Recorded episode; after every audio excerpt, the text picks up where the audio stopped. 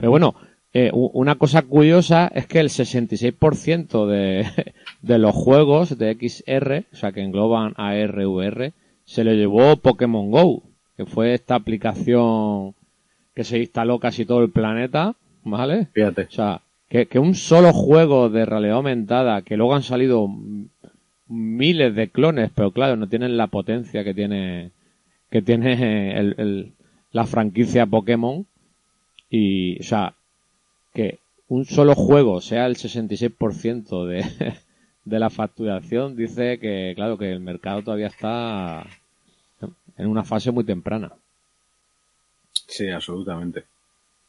Bueno, y pasamos también a comentar, claro, eh, cómo está la situación en España, ¿vale? Vale. Eh, salió la semana pasada el libro blanco de, de DEF, eh, del tema de los videojuegos en, en España, que seguimos siendo la sexta, la séptima potencia a nivel de consumo de videojuegos. Lamentablemente, el videojuego español como industria es, es también muy pequeño.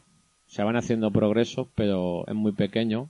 Eso es terrible, tío, porque teníamos una industria en su momento con momentos absolutamente punteros, tanto en los viejísimos tiempos del Spectrum como en los primeros tiempos del PC, mm, pero o no hubo las apuestas apropiadas o directamente la pasta era excesiva para casi todo el mundo o no hubo in- indies con una idea chula o meternos en el mercado inglés. Hay un conjunto de factores angloparlantes, quiero decir, hay un conjunto de factores muy complicado, pero no es una industria que no haya levantado, es que es una industria que se estrelló. Sí. Eso sería, daría para, para un especial hablar de, de, la, de las dos edades de oro de, del videojuego español. Y parecía que teníamos otra con el desarrollo indie, pero no ha terminado de, de fructificar en grandes empresas. Porque es que la media de vida de una empresa de videojuegos española no supera los dos años. Fíjate. De hecho, creo que el 80% tenía menos de, de dos años de vida. O sea, es, es, es una pena. Bueno, el- saco a colación lo del tema del libro blanco de, de desarrollo español de videojuegos, porque en la, en la página web de Real, Real o Virtual, que es una referencia de, de realidad virtual, desgranan un poco las tendencias de, de los desarrollos en realidad virtual aumentada y mixta. Y es curioso cómo la realidad virtual respecto al 2017 el año pasado ha bajado de un 39% de empresas españolas que iban a hacer desarrollo para realidad virtual. Hemos pasado a un 24. Realidad aumentada ha bajado de un 23 a un 18 y realidad mixta es la que ha subido de un 3 a un 9. Yo creo que uno de los motivos por lo que se ha bajado, que a mí me, me ha parecido súper sorprendente, es que todavía no está maduro el mercado. Todo el mundo, incluido yo, eh, que desarrollo por mi propia cuenta, nos hemos puesto ahí como locos a desarrollar en realidad virtual, a hacer experimentos, porque era una, porque en Unity, Unreal, ya te, permitía desarrollarlo sin, sin tener que, que- quebrarte mucho la cabeza. Pero al ser un mercado tan, tan pequeño, tan escaso, eh, los desarrolla, los, las empresas han visto como que no, no han recibido los ingresos suficientes para ese tipo de desarrollos. ¿Tú cómo lo ves? Eh, la pejilla que se muerde la cola. El dinero es muy cobarde y la gente quiere entrar cuando el mercado está mínimamente desarrollado y ya es evidente que no se va a hundir. Y yo lo entiendo. O sea, ahora in- invertir, tú piensas que vas a montar un equipo de 10 desarrolladores, pues empieza a sumar entre pitos y flautas probablemente más de medio millón al año en sueldos, Sí. sin hablar de publicidad, sin hablar de otros gastos. Mm. O sea, yo lo sé porque conozco un poquito el ecosistema tecnológico israelí y se calcula eh, la, que en tantos años te vas a gastar tanta pasta y claro, los inversores dicen, vale, yo me gasto, pongamos por caso, 10 millones en mantener esto en, en- levantado tres años, pero yo espero 15 de vuelta en esos tres años. O sea, vosotros veréis lo que hacéis. O, o antes ni se, ni se levanta. Enséñame tus números y convénceme de que van a ser 15 millones en tres años. Pongamos por caso, ¿no? Sí. Y aquí pasa igual.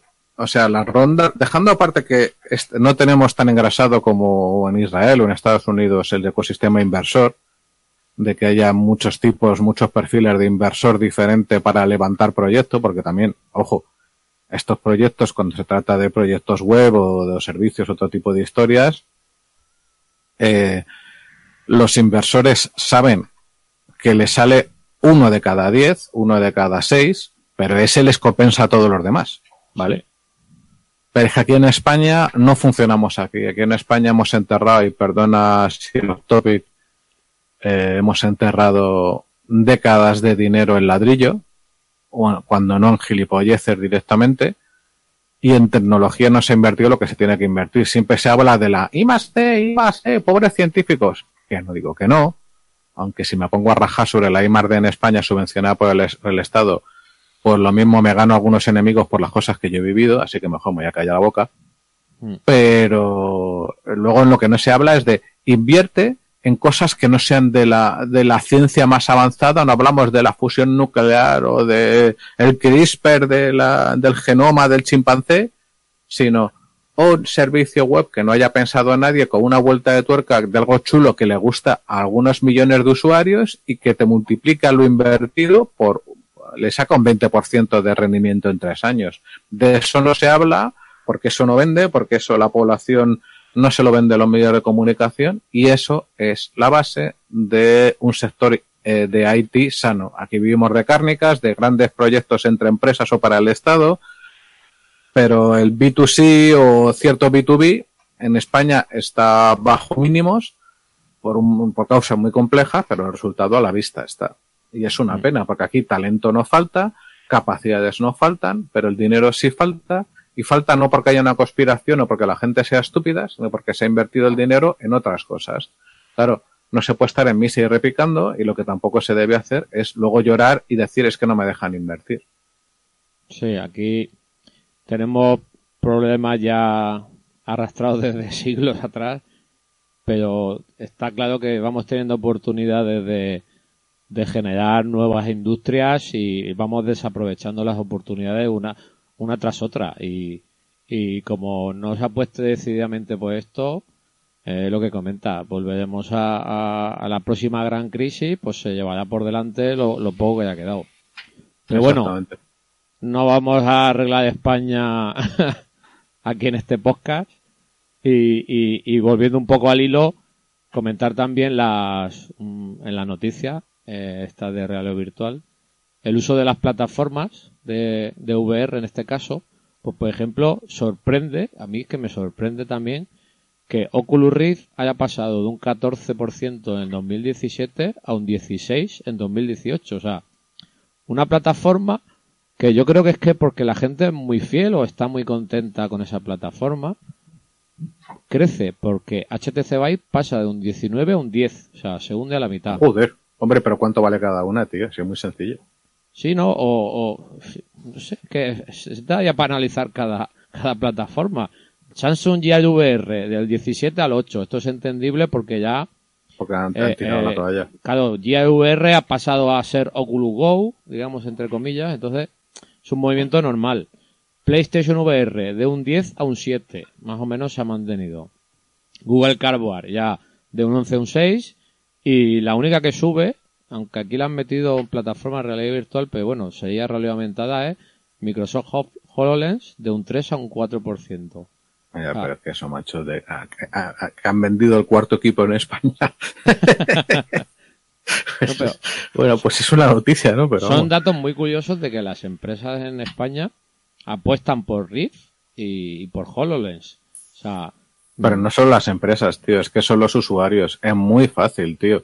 Eh, lo estoy viendo ahora mismo. El precio más barato que te encuentras así de encontrar fácil, que la peña no se mata para encontrar precios, hmm. como hacemos los frikis, son 639 euros eh, en PC componentes. ¿Vale?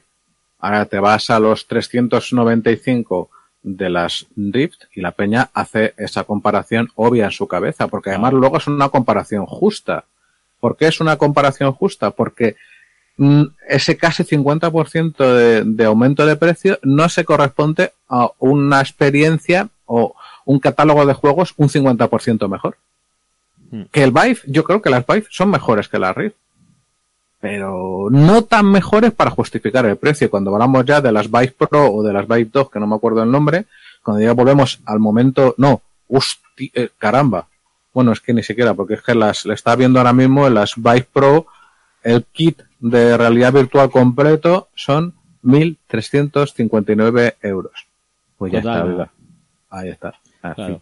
No, Sí. y que tam- también está detrás eh, Facebook de Oculus Rift y se puede permitir el lujo de poner esos precios de derribo.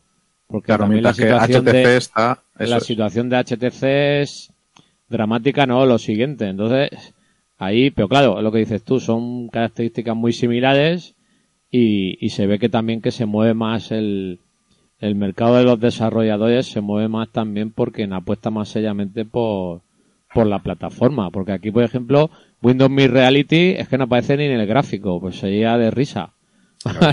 A ver. Yo, yo lo que estaba, lo que estaba desarrollando, al final me he pasado a OpenVR, porque he visto que la Universal Web Pla- Platform esta de Microsoft, eh, miedo, miedo me da hacer algo para, para que luego se quede en cuestión de meses, eh, lo dejen de lado y dejen de nuevo abandonado a los desarrolladores. Vamos, un tema que te gusta. Obviamente. Eso llevamos años eh, hablándolo. Mira, precisamente mientras está hablando ahora, he dicho obviamente y Cortana, que es un asistente oligofrénico, me ha dicho, hola, ¿deseas algo? Pues muy bien. No, eso ya no me, yo pienso que no merece la pena ni hablarlo. Y es triste porque Microsoft fue quien fue, pero quien tuvo en este caso no ha retenido. Mm. Y, y, y una cosa muy meditoria que también finaliza la noticia es que hay un videojuego español, Red Matter, no sé si te suena, de la empresa Vertical Robot, No, tío. que es, lo tengo compartido, no sé si lo estás viendo. ¿Ves la pantalla? Sí, sí, sí, sí. Pues es un juego que es una pasada. La, las reviews que he visto es una pasada. Hostia. No, no, es así, estilo de puzzles, tienes que estar en un, Qué guay. estás como en una en un satélite y tienes que adivinar lo que pasa. O sea, ahora mismo no me acuerdo expresamente de, del guion, pero gráficamente es de una calidad increíble. Detrás hay un montón de profesionales del, muy buenos de- del mundo de los videojuegos español. Y, y es un es, es, es lo que hay que hacer. Pero claro, Sí, tío. Aquí han, han hecho una apuesta, ah, han hecho un órdago de decir, venga, vamos a ver lo que podemos hacer. Escuché yo un podcast de, de, de una, creo que era Tatiana, creo que ya no me acuerdo, mejor no digo nada, pues no me acuerdo el nombre, de los que trabajaban en el proyecto y la verdad es que tiene una pinta increíble, ¿eh? Y enhorabuena a esta empresa y sé que han, han tenido muchos premios, pero No, es la eso es, No lo conocía. Sí, sí, pues esto es la, la esperanza que tenemos, ¿no? De que se desarrollen tipos de juegos de este tipo, que encima que tiene una jugabilidad muy buena y, y un aspecto gráfico que siempre es muy llamativo.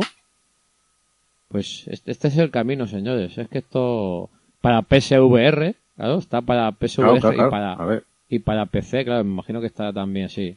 Estará también para Rift. O sea, que en Steam VR seguro que lo tenemos. Un- una maravilla. Para, Sí, para- sí. Sí, sí, dime. No, no, no, no. Que estoy totalmente de acuerdo. Es que ya te digo que ahora mismo tengo tantísimo curro que estoy desconectado del tema de juegos en realidad virtual. Mm. Tengo aparte un problema de que para mí la realidad virtual ha sido una apuesta empresarial. Yo, eh, bueno, pues tengo ya mis añitos de experiencia en User Experience y en análisis de usuario en general desde mi posición de, de antropólogo. Y, y yo quería hacer esto en realidad virtual y bueno, pues sigo a- sigo persiguiendo ese objetivo, ¿no? Entonces, claro, para mí meterme en juegos me da miedo y como me gustan tanto, me olvido de mi objetivo y por eso pues no me he puesto mucho con el, con el tema juegos, pero pues, macho, mola. Además, sí. fíjate, por ejemplo, yo estoy pensando, yo tengo lo único que juego ahora mismo, porque ya digo que no hay tiempo para más, es una o dos partidas de cinco minutos cada una, cada cierto tiempo. Alguna vez me permito el lujo de jugar media hora, pero ya que a veces más raro. A un juego que a lo mejor le suena a los oyentes se llama World of Tanks, Mm. que es un juego absurdamente simple en apariencia, tiene muchas puñetas si juegas a cierto nivel, pero que tiene para mí, y yo entiendo que soy un perfil no minoritario, algo brutal. Que es una vez que has cogido, eh, has adquirido las habilidades del juego, que tampoco es para tirar cohetes, una partida, cinco minutos. En Claro. ese día, si no quieres jugar más, te olvidas. Hay otra gente que juega súper enganchada, que juega al paper win, pero ese perfil de jugador casual pero mantenido en el tiempo, que es un matiz muy importante, eh, si eso se pudiera hacer en realidad virtual, de, y para esto, joder, estoy pensando que las Quest tiene un puntazo muy guapo, que es, me calzo el invento, me pongo a jugar ya, estoy cuarto de hora y me piro. Y hago otras cosas de mi vida que es muy complicada y que está llena de cosas. Eso es un nicho a llenar muy guapo y muy interesante. Eh, lo digo también porque, por ejemplo, la, bueno, la, cualquier sistema de realidad virtual tiene un límite muy claro, que es una o dos horas de uso al día como mucho, o acabas sufriendo. Por mucho que no te mares, cansa mucho más que otros sistemas. Entonces, ir al otro lado, a, que en vez de una partida mucho rato de hacer muchas cosas, no, no, empiezo, hago pi, mis cosas y me piro. Eso puede ser un puntazo porque no hay ningún factor cansancio y sin embargo la experiencia puede ser muy intensa. Hmm.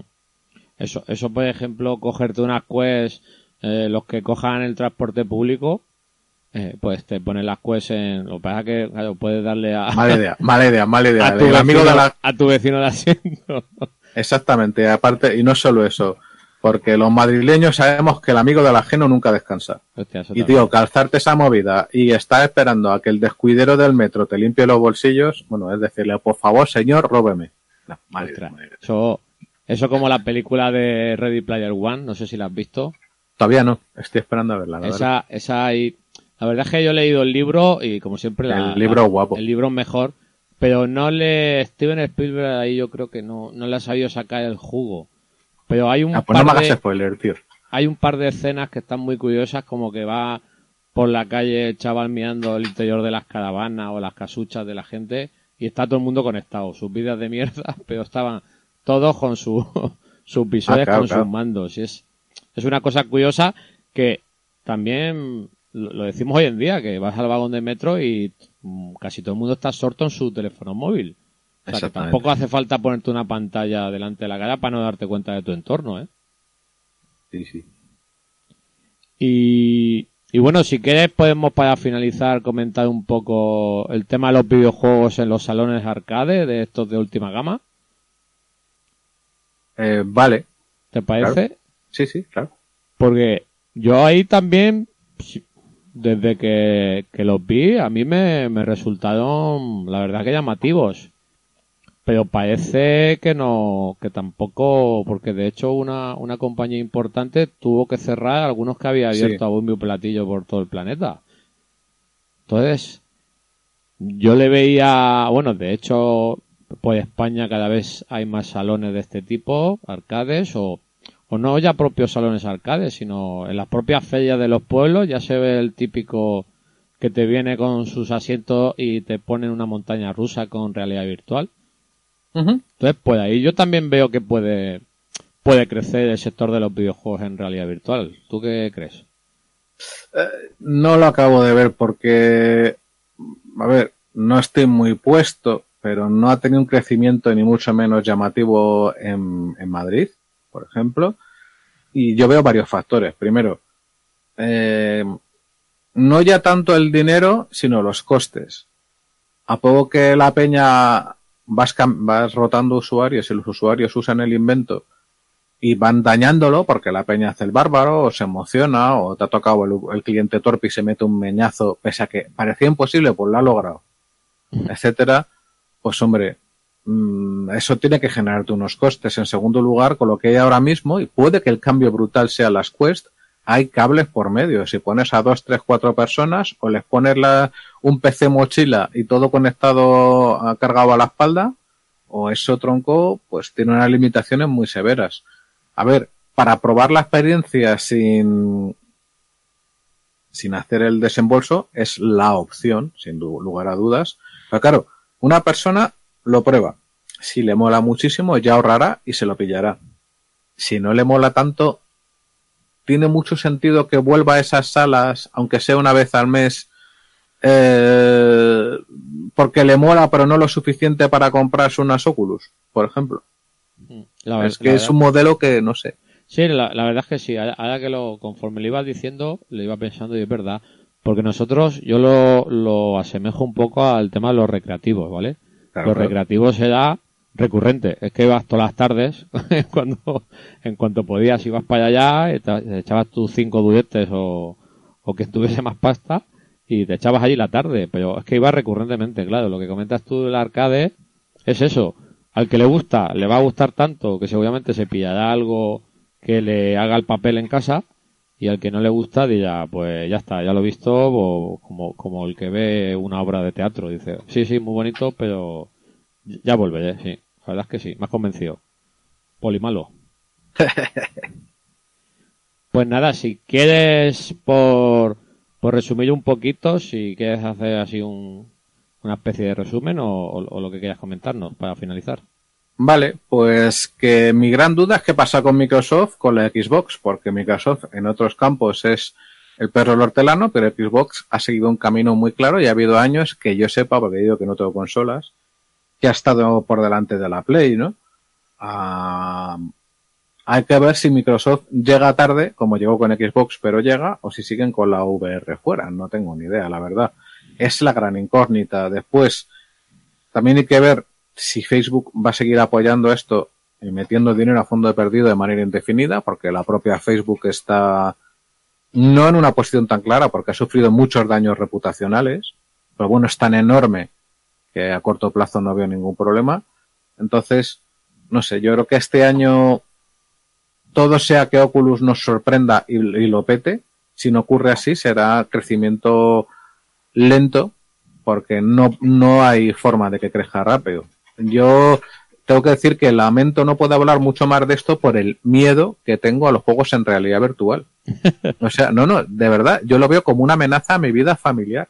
Si yo jugara eso de continuo, o sea, tío, es que lo veo demasiado bonito y atractivo. Y no hablando desde eh, eh, imaginando, o sea, con las pruebas que he hecho yo con las con las Rift, era tan acojonante el, el este que me, me, me preocupaba de verdad eh, dedicarle un tiempo que no tengo. Y cuando lo he visto con mi hijo, ojo con los chavales con la realidad virtual, porque verdaderamente el poder de atracción, de captación y hasta de adicción da miedo, ¿eh? O sea, no estoy bromeando ni aquí exagero, que cada cual tenga su opinión, es libre de tenerla como yo la mía. Yo lo he vivido y de verdad, un chaval le estás ofreciendo algo que no tiene, que no le ofrece un videojuego normal.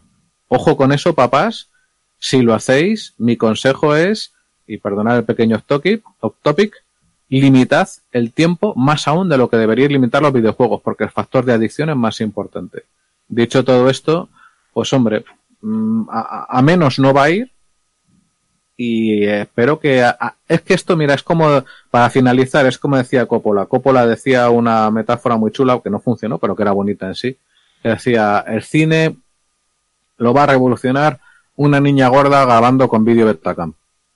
Qué bueno. No ha producido, o sí, porque vemos YouTube, ¿no? Y, y el cine convencional no lo ha revolucionado así, todo lo contrario, es totalmente industrial, pero hay otro tipo de eh, contenido audiovisual que sí se ha revolucionado con los smartphones y ya está, ¿no?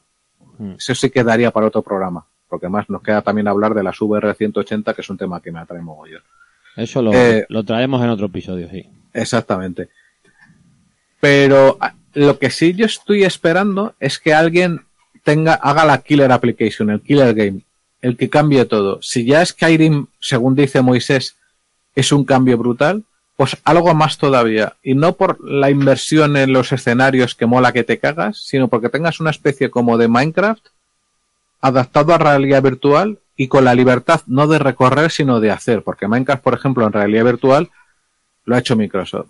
Tío, es para matarlos. Te mueves eh, en ángulos de 45 grados, haces cosas súper... Es, es una experiencia que ni remotamente aprovecha las Vive. Pero si alguien tiene esa idea y la ejecuta bien, ojo, que se puede producir, sobre todo si el precio baja todavía un poco más, un salto muy bestia. Sí, sí, sí.